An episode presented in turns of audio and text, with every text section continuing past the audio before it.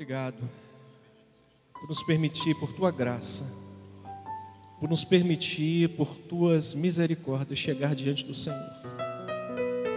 Se não fosse pela tua graça, que nós não estaríamos, Senhor. Tua graça nos alcançou, nos trouxe para perto de ti. Não fomos nós que lhe escolhemos, foi o Senhor que nos escolheu a nós, para nos mostrar um caminho sobremodo excelente, para nos mostrar as riquezas, as grandezas do teu reino, para nos mostrar, Senhor, a dimensão, a altura, a profundidade do conhecer de Cristo em nós. Essa esperança que em meio a toda essa turbulência não tem nos, não tem nos abalado, não tem nos feito prostrar e olhar com desesperança, pelo contrário, esta graça nos trouxe uma esperança viva em Cristo. Por isso afirmamos nesta noite, como sempre afirmamos nesse lugar, o Senhor é o nosso Deus e não temeremos, ainda que a terra se transtorne, nossos olhos estão em Ti, nossa confiança está no Senhor. Abençoa-nos nesse momento ainda mais. Daqui a pouco nós voltaremos a cantar louvores ao Teu nome, mas agora prepara-nos para o momento Senhor, de palavra, de reflexão bíblica, algumas informações importantes. Em nome de Jesus. Amém. E amém. Glória a Deus. Nós vamos voltar daqui a pouquinho, para que a gente possa retomar o momento de louvor e adoração. Mas eu gostaria, antes de refletir com você numa palavra bíblica pastoral, quando eu falo assim, palavra pastoral, é como um ajudador do bispo Rubem, como Luiz Carlos, como Arlindo, Sérgio, o Robson. Nós somos ajudadores deles. Nós somos aqueles que estão sustentando as mãos do profeta. Nós somos aqueles que estamos aqui para dizer, bispo, nós estamos com o Senhor. Então, antes de eu meditar com vocês na palavra, eu tenho algumas informações extremamente importantes. Os irmãos que estão aqui podem se sentar, tá bom? Os irmãos podem sentar. Você pode estranhar, nós estamos com um grupo aqui, que nós acabamos uma reunião agora de oração, de grupos, e esses irmãos permaneceram aqui, todos devidamente mascarados, com as suas máscaras, protegidos e protegendo estão aqui sentados, estão aqui conectados também. Eu quero todo mundo conectado aí, eu quero todo mundo mandando um oizinho aí, para que a gente possa denunciar você, mas estão também separados. Mas é a partir daí que eu quero começar três ou quatro anúncios muito importantes para a Igreja Cristã de Nova Vida em Nova Iguaçu, com e na liderança do Bispo Rubem. Nossos cultos a partir do dia 21 deste mês, ou seja, próximo domingo, terão o início ou reinício. Estarão recomeçando os nossos cultos aqui pela manhã, às 8 horas da manhã e às 18 horas. Também ao longo de toda a semana, os nossos cultos serão normais. Mas deixe-me explicar este normal. Esse normal é novo, é um novo começo, é um novo normal. Então, para que a gente siga é, um protocolo estabelecido pelas autoridades, para que a gente retorne aos cultos públicos aqui na igreja, é fundamental, irmãos, é indispensável o uso de máscaras. O uso de máscaras é indispensável. Eu acredito que quando você vai em qualquer supermercado, quando você vai em qualquer lugar público, a exigência da máscara esteja bem exposta na frente. Então nós vamos cumprir isso porque a gente quer acessar esse lugar. A gente quer entrar ali, a gente quer comprar alguma coisa, a gente quer acessar aquele lugar. Então a gente usa devidamente a nossa máscara. Por que, que nós não iremos fazer isso na casa de Deus? Para nos proteger e também proteger o nosso irmão. Então o uso da máscara é indispensável. Venha com ela, se você puder, venha com mais de uma, porque talvez você passe aqui uma hora, uma hora e quinze nosso culto terá uma duração talvez de uma hora, uma hora e quinze, ou um pouquinho menos, não sei.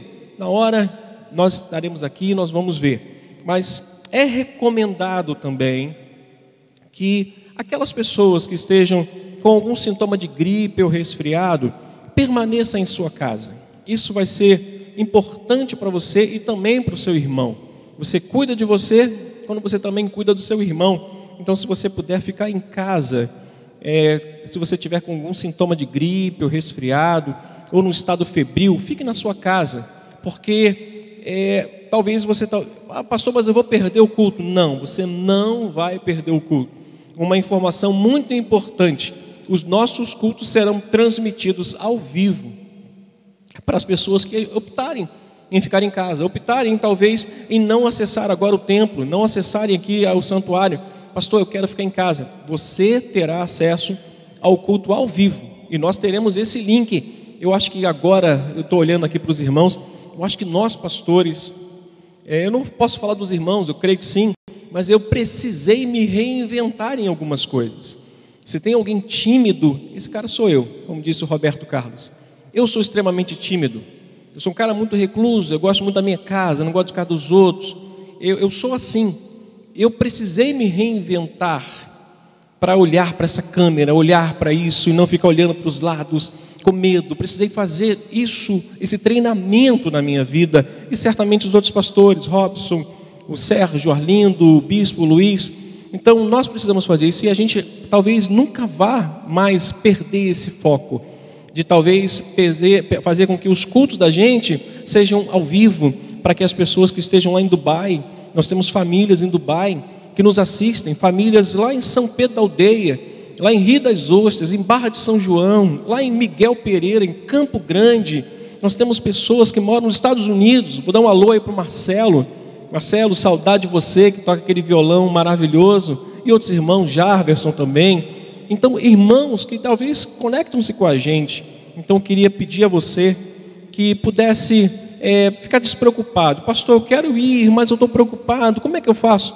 O culto vai continuar sendo transmitido ao vivo para você na sua casa, tá bom? Enquanto nós estamos aqui, o culto vai ser transmitido domingo, noite, domingo de manhã, segunda-feira e todos os outros dias, tá bom? E hoje eu queria fazer uma oração especial. Eu me comprometi com uma família.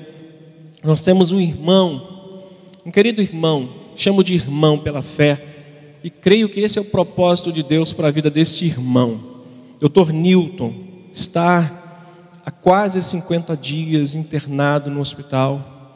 E todos os dias eu me comunico com a sua esposa. Todos os dias ela me manda notícia, doutor Newton, eu sempre mando uma palavra de encorajamento para ela, como tantos outros irmãos fazem.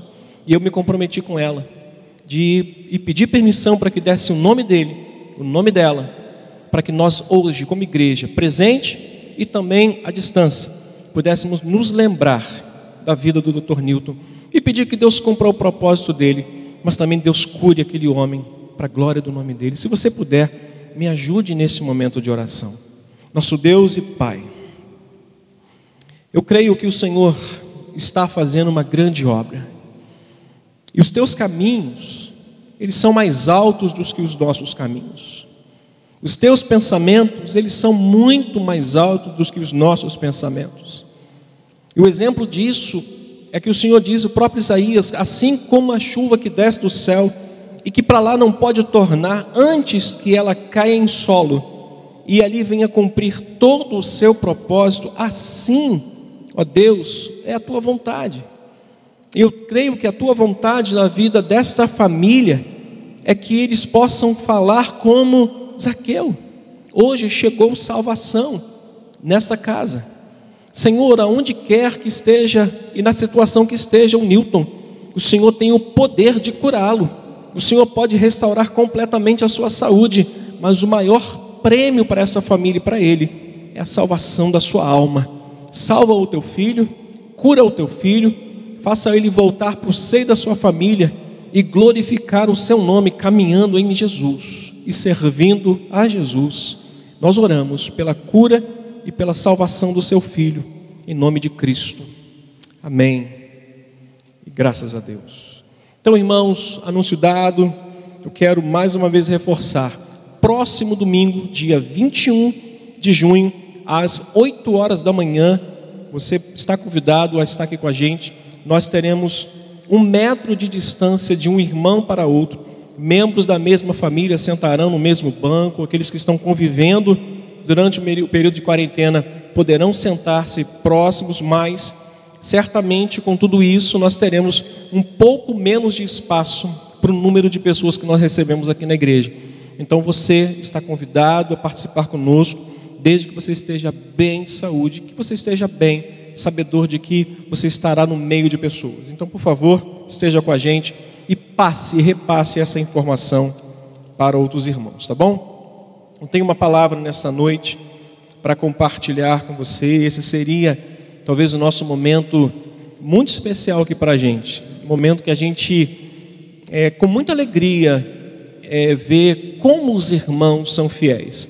Esse seria o momento em que nós estaríamos recebendo dízimos e ofertas aqui, mas não está sendo possível ainda, mas é, é uma alegria para a gente. E essa é a nossa palavra de gratidão a você, pelo seu carinho, pela sua fidelidade. Todos os dias tem um irmão que vem aqui, deposita, irmãs que vêm, depositam seu, sua oferta, seu dízimo ou fazem transferências bancárias. Então, em nome do nosso líder, nosso bispo, dos pastores, nosso muito obrigado a você, meu irmão, a você, minha irmã, a você, meu jovem, que tem ofertado e dizimado com fidelidade e permitido que as luzes sejam mantidas acesas nesse lugar e a chama não venha a se apagar nesse altar, para que a gente veja cada dia mais almas sendo salvas para a glória do nome de Jesus. E por falar de almas, não tem notícia mais gostosa e mais prazerosa para um pastor e do que receber a notícia de um casal está aqui hoje. Eu convidei para que eles ficassem no culto. Chegaram e a primeira coisa que eles falaram, pastor, nós temos assistido todos os cultos de todos os pastores, do nosso bispo, e hoje eu vim aqui para dizer que nós, eu e minha esposa, gostaríamos que assim que tudo isso acabar, nós gostaríamos de passar pelas águas, nós gostaríamos de nos batizar. Irmãos, que alegria para nós, pastores nesse tempo que nós estamos vivendo, de pandemia, de luta, de adversidade, a salvação chegou a uma família. E nós certamente, daqui a algum período, daqui a algum tempo, nós estaremos aqui com alegria, batizando esse casal para a glória do nome de Jesus. Tá bom? Eu quero meditar com vocês em Jeremias capítulo 29. Se você tem a sua Bíblia, pegue. É uma curta reflexão e depois nós vamos fechar com uma linda canção e abençoar com uma palavra de oração. Capítulo 29 do profeta Jeremias. Nós vamos ler do versículo 10 até o versículo 14. Por favor, pegue a sua Bíblia, você que está aí na sua casa, nosso momento de interação. Vamos ver rapidinho como é que tá, como é que tá o pessoal conectado aí? Deixa eu dar uma olhadinha ali. Ó, vou começar por essa aqui de baixo. Josemar Rodrigues, cheguei agora, peguei o finalzinho da mensagem do pastor. Final da mensagem do pastor? Ah, foi liberar, sim, foi liberado, Josemar. Foi liberado. Luciene, glória a Deus. Lá em cima, Josemar de novo. Josemar está com tudo. Solange Silva, legal. Outros mais chegando. Ana Azevedo dando glória. Cadê a Santinha? A Santinha está sempre conectada com a gente, né? Ela está sempre dando um glória, batendo a mãozinha. Deve bater muita mão em casa, né? Estou até, tô até chegando aqui na frente da câmera para dar uma olhadinha lá quem mais. Camila Freitas, boa noite, irmãos, a paz. Cadê os irmãos daqui que estão aqui? Não estou vendo ninguém conectado, não estou vendo ninguém falando nada. Legal. Olha, que Deus abençoe sua vida. Saudades também, Alcione. Saudades. Saudades de todos aí. Ana Frazão, olha lá. Alessandra Cavalcante, Marinho Silva, legal, Vânia, olha quantos. Glória a Deus, Silvia, William, Marta Egídio, Terezinha, legal. Flávio, olha, gastaria todo o tempo aqui, mas louvado seja o nome do Senhor. Vamos meditar na palavra do Senhor. Ao vivo é assim, né, Pedro? Ao vivo é assim, deixa a gente nervoso, João, mas Deus tem, dado, tem nos dado essa graça. Jeremias capítulo 29. Os irmãos estão sentados aqui por quê? Vamos ficar de pé para a gente ler a palavra do Senhor. Vocês são treinados para isso. Nossa igreja é muito reverente quanto à leitura da palavra. Jeremias 29, do 10 ao 14, Você aí, na sua casa, os irmãos aqui vão ler junto comigo esse texto. Assim diz o Senhor: logo que se cumprirem para a Babilônia setenta anos, atentarei para vós outros e cumprirei para convosco a minha boa palavra, tornando a trazer-vos para este lugar. Eu sei que pensamento tenho a vosso respeito, diz o Senhor, pensamentos de paz e não de mal, para vos dar o fim que desejais. Então me invocareis e passareis a orar a mim, e eu vos ouvirei. Buscar-me-eis e me achareis, quando me buscardes de todo o vosso coração, e serei achado de vós, diz o Senhor, e farei mudar a vossa sorte. Congregar-vos-ei de todas as nações e de todos os lugares para onde vos lancei, diz o Senhor, e tornarei a trazer-vos ao lugar onde vos mandei para o exílio. Amém. Vamos meditar nesta palavra tão poderosa. Quando a gente olha para esse texto, uma das coisas que a gente percebe é que os projetos de Deus para a nossa vida e para a nossa família até agora foram realizados. Os que não foram serão. Eu creio nisso. Os que não foram ainda serão, se essa estiver dentro do alinhamento da vontade soberana e gloriosa dele. Não houve um só, irmãos, propósito de Deus para a nossa vida até o dia de hoje que não tenha sido realizado. Todos eles. Deus é fiel em cumprir os seus propósitos, os seus planos, o que estabeleceu. O nosso patriarca Jó disse que nenhum dos planos de Deus podem ser frustrados. Porém, aconteceram situações que eu tenho certeza que nem eu mesmo, com 46 anos, nem você, com talvez menos idade ou mais idade, é, sabemos explicar por quê e para quê. Houveram situações em que a gente pode olhar e falar por que aconteceu, para que aconteceu. Na verdade, nem sempre nós vamos conseguir reconhecer os verdadeiros propósitos de Deus. Talvez a gente vá passar anos da nossa vida relembrando e pegando as pedras deste rio que nós precisamos atravessar, como Josué precisou fazer com aquele povo, pegar as pedras daquele rio, para que aquelas pedras servissem como um memorial, uma lembrança do que eles passaram por ali, para que as outras gerações pudessem serem lembradas também. Mas fato é que nem sempre nós vamos conseguir reconhecer os verdadeiros propósitos de Deus e os fins que eles podem nos levar, mas eu tenho uma palavra para você: nada é vão, com Deus nada é em vão, assim como aquelas pedras que Deus mandara a Josué pelos sacerdotes e todos os homens pegarem aquelas pedras e construírem um memorial, aquilo tinha um propósito. Eu acho que nós hoje precisamos pegar essas pedras e construir esse memorial. Para quê, pastor? para nós nos lembrarmos desse momento, para que a gente possa olhar para frente e dizer o seguinte: quando olharmos pelo retrovisor seguindo à frente, dizer alguma coisa aconteceu que agora eu entendo. Então, não é vão tudo isso que está acontecendo, nós precisamos pegar as pedras e construir esse altar, essa lembrança, esse memorial, para que a gente venha lá na frente descobrir o real propósito de tudo isso para nós, como indivíduos, para a igreja e para a sociedade. Eu acredito que tudo isso sirva para todo mundo.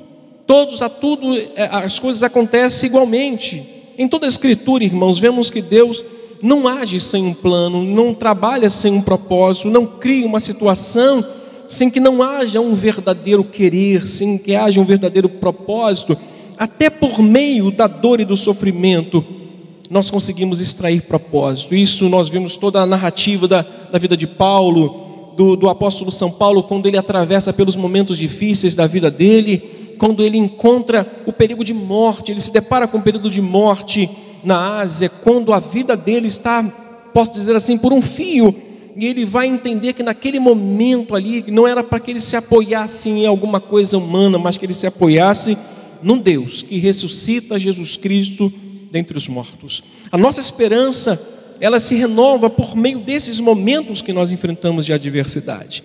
O que precisamos fazer então, irmãos, nesse período, nesse momento, é nos apegar à grandiosidade do Deus que o profeta Isaías, lá no capítulo 45, versículo 7, descreve. Se você quiser ler na sua casa esse texto maravilhoso que diz: Deus forma a luz e cria as trevas.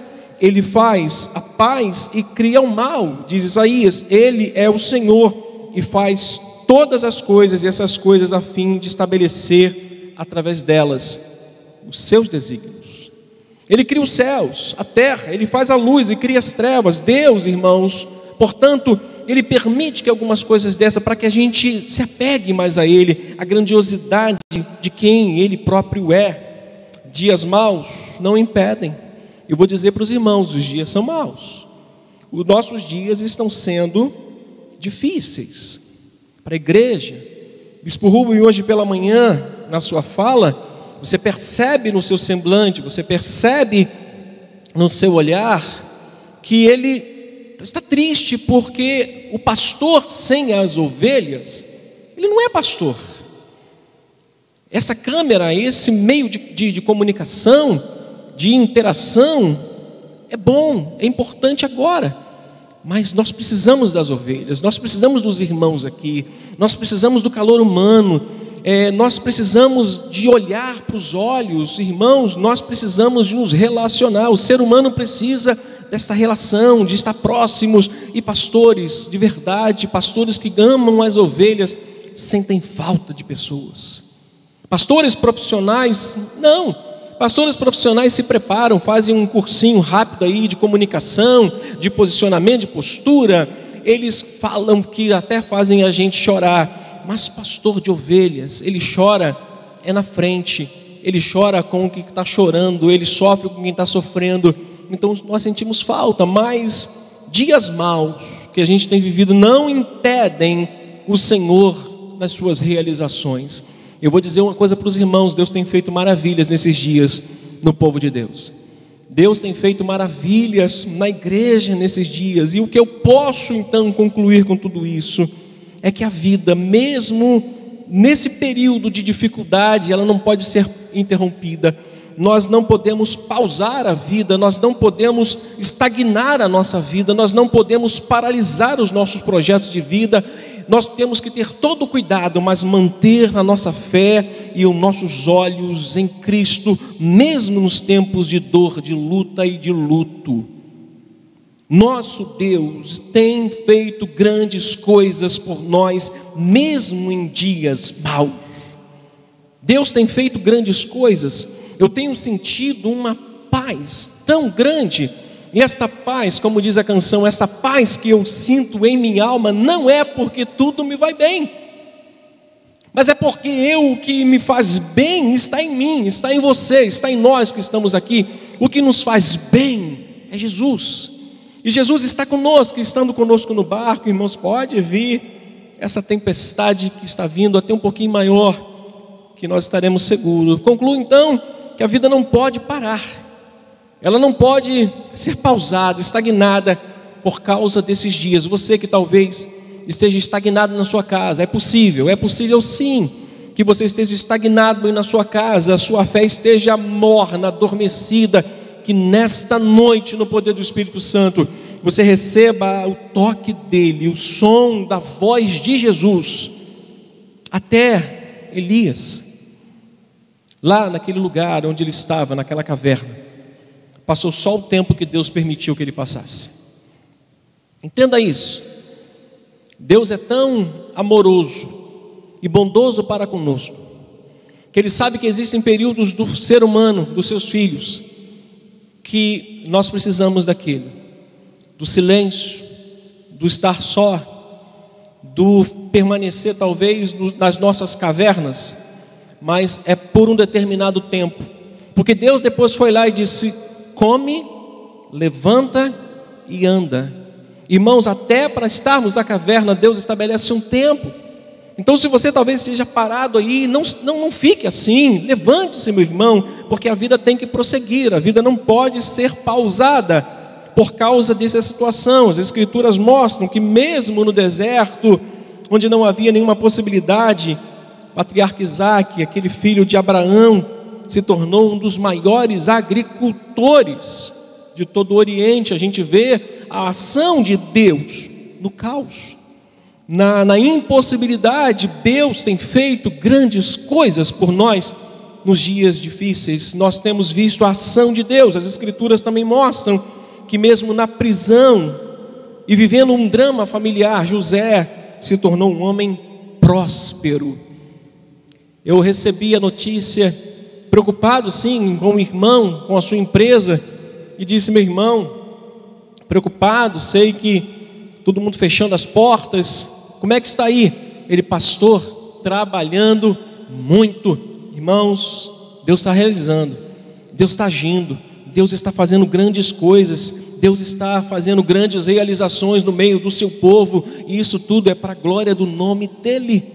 Mesmo na prisão, mesmo vivendo um drama familiar, Deus estava fazendo um prisioneiro próspero. Deus estava fazendo um homem que talvez aos olhos de todos não tinha possibilidade alguma, mas Deus age exatamente assim, no meio das impossibilidades. Quando Jeremias escreve, irmãos, aos cativos da Babilônia ou na Babilônia, as coisas, assim como para nós, não estavam boas. As coisas não estavam tão favoráveis assim. Ele escreve no momento em que as coisas não estavam tão boas, mas o que Jeremias faz, irmãos, é dizer, é o que nós pastores tentamos fazer aqui com a graça de Deus. Dizer ao povo que a vida não pode ser pausada, que a vida não pode parar. Nossa fé, ela tem uma ênfase maior. Eu vejo isso dia a dia. Todos os dias nós somos provados, não é, João?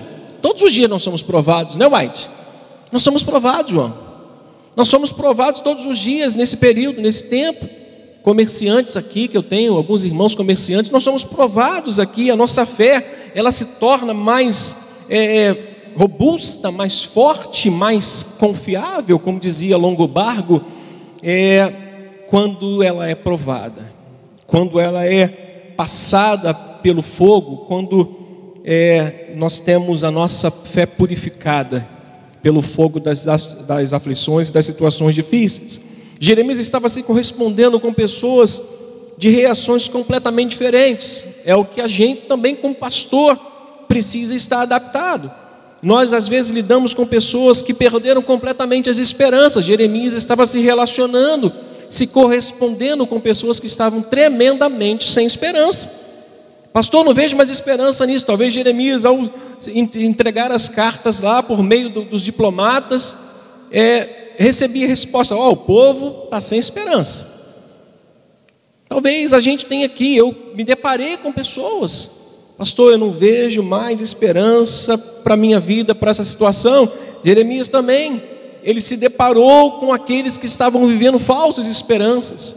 Alguns falsos profetas estavam no meio deles dizendo: olha, isso vai passar em dois anos, isso vai passar em seis meses. E eles acabavam colocando a fé deles nessa palavra dos falsos profetas. Mas a palavra de Deus diz: enquanto não se cumpriu o tempo de 70 anos, vocês não saem daí. Então, ele se relacionava, se correspondia com pessoas que perderam a esperança. Assim como nós também nos deparamos com pessoas que perderam as esperanças que talvez depositaram a sua fé em falsas esperanças, mas também nós nos relacionamos, assim como Jeremias, com pessoas com esperanças verdadeiras, irmãos.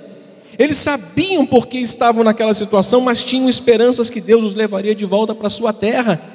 Nós sabemos, em parte, desse propósito. Então, um texto que eu gostaria de ler com os irmãos, se vocês puderem me permitir ler esse texto de Eclesiastes, capítulo 7, leia na sua casa, versículos 13 e versículos 14, ou 14. Você que está aqui também, pegue a sua Bíblia, Eclesiastes 13, 14. Diz o texto: Atenta para as obras de Deus, pois quem poderá endireitar o que ele torceu? Vou ler de novo. Atenta para as obras de Deus Pois quem poderá endireitar o que ele torceu? No dia da prosperidade, goza do bem, mas no dia da adversidade, considera, preste atenção, entenda em que Deus fez tanto este, ou seja, o dia da prosperidade, como aquele, o dia da adversidade. Para quê? Para que o homem nada descubra do que há de vir depois dele. Talvez nós estejamos com pessoas que estejam perdendo as esperanças, estão com falsas esperanças, mas com uma esperança muito grande, verdadeira, que sabem em parte, ou talvez um pouquinho, do porquê dessa situação toda, mas com a esperança de que tudo isso um dia vai passar, uma hora vai passar, e é aí que eu apoio a minha esperança, a minha fé. Então Jeremias está se correspondendo com esses com esses grupos de pessoas que têm reações completamente diferentes, assim como nós pastores. Jeremias estava dizendo que Deus não havia se esquecido do seu povo, e isso eu quero afirmar nesta noite: Deus não se esqueceu de nenhum de nós. Nesse momento de, de luta, adversidade, Deus não se esqueceu de nenhum de nós. Jeremias estava dizendo que dias maus não impedem o nosso Deus nas suas realizações. Não impedem. Jeremias estava dizendo que, embora estivessem cativos, estivessem exilados, distantes, numa terra hostil, não era a vontade de Deus que a vida deles parasse. Não é, irmãos, a vontade de Deus que o povo esteja estagnado na sua casa, na sua fé. Nós precisamos, em parte, obedecer a ordem que agora está flexibilizada, está um pouquinho aberta. Nós podemos talvez sair um pouquinho, nós podemos voltar ao culto público com todo cuidado, mas não é desejo de Deus que a gente fique estagnado na nossa vida e na nossa fé. Nós podemos progredir e produzir muito mesmo no meio dessa situação, e foi essa a ordem de Deus a partir do versículo 5. Foi essa a ordem de Deus para todos aqueles, os sem esperança, os com falsas esperanças, os com esperanças verdadeiras, construam casas. O que Deus quer do seu povo, de nós, é no meio dessa situação, ver o povo de Deus trabalhando, trabalhando pela fé em Cristo, trabalhando com uma mensagem viva de esperança. Lá no seu condomínio, está todo mundo dizendo: o mundo vai acabar. Meu irmão, o mundo vai acabar quando Deus desejar que acabe. O mundo vai parar quando Deus quiser que pare, as coisas só acontecem com a ordem de Deus. As coisas só acontecem quando Deus quer. Ele diz: se casem. Esse mês agora eu tinha um casamento para fazer, aí mandaram mensagem: Pastor, está cancelado. Eu falei: Não, está adiado. Cancelado não. Há irmãs que falam: Pastor, pode cair canivete que eu caso no dia. Não vou perder a oportunidade, irmã. Não perde a oportunidade, não. Casar está difícil demais plantem. A mensagem, a ordem de Deus é: olha, não parem a vida de vocês, construam casas, se casem, plantem, comam das plantações, tenham filhos, busquem a paz, orem pela cidade. Ou seja, Deus queria o seu povo em movimento, Deus queria o seu povo trabalhando pela fé, mostrando para os babilônicos, mostrando para aqueles homens que eles serviam um Deus vivo, mas como pastor? Naquela situação, Deus quer o povo de Deus vivo, dando glórias ao nome dEle, não murmurando e dizendo para as pessoas: é verdade, as coisas estão difíceis, irmãos, as coisas estão difíceis, sim, mas Deus está fazendo uma grande obra na nossa vida. Eu posso ouvir um amém dessa congregação presente aqui? Deus está fazendo uma grande obra nesse lugar. Nossa fé encontra maior força nossa fé encontra uma força muito maior no cumprimento da vontade de Deus. Quando tudo isso passar, nós teremos uma força muito maior de fé. Nós teremos uma fé muito mais firme.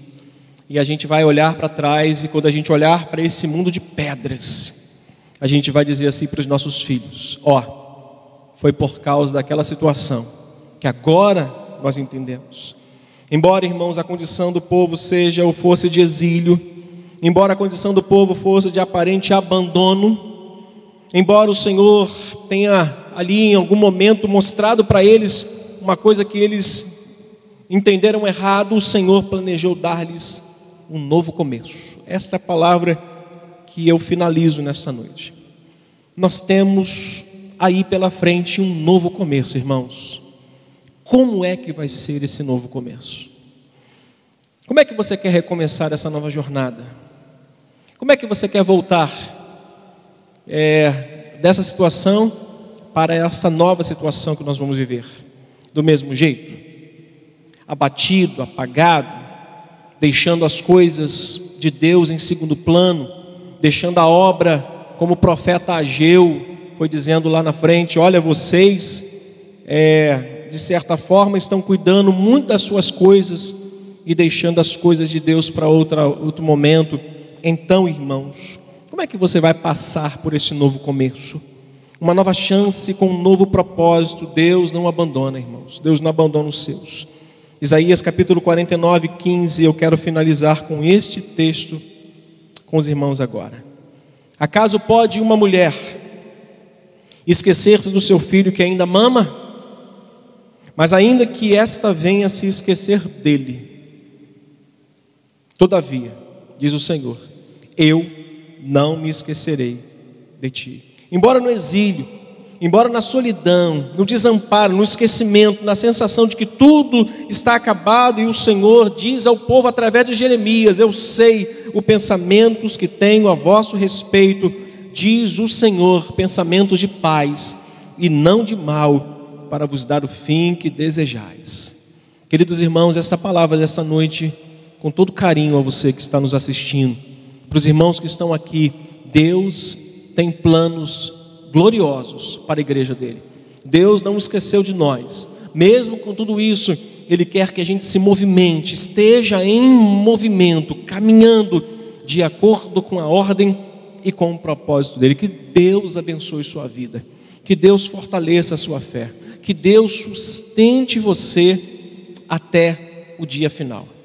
Que Deus mantenha a sua mão poderosa sobre a sua vida. Eu gostaria de orar por você, lembrando, irmãos, Deus está fazendo grandes coisas por nós. Eu vou orar e depois nós vamos dar talvez algumas informações finais e nós vamos cantar uma canção.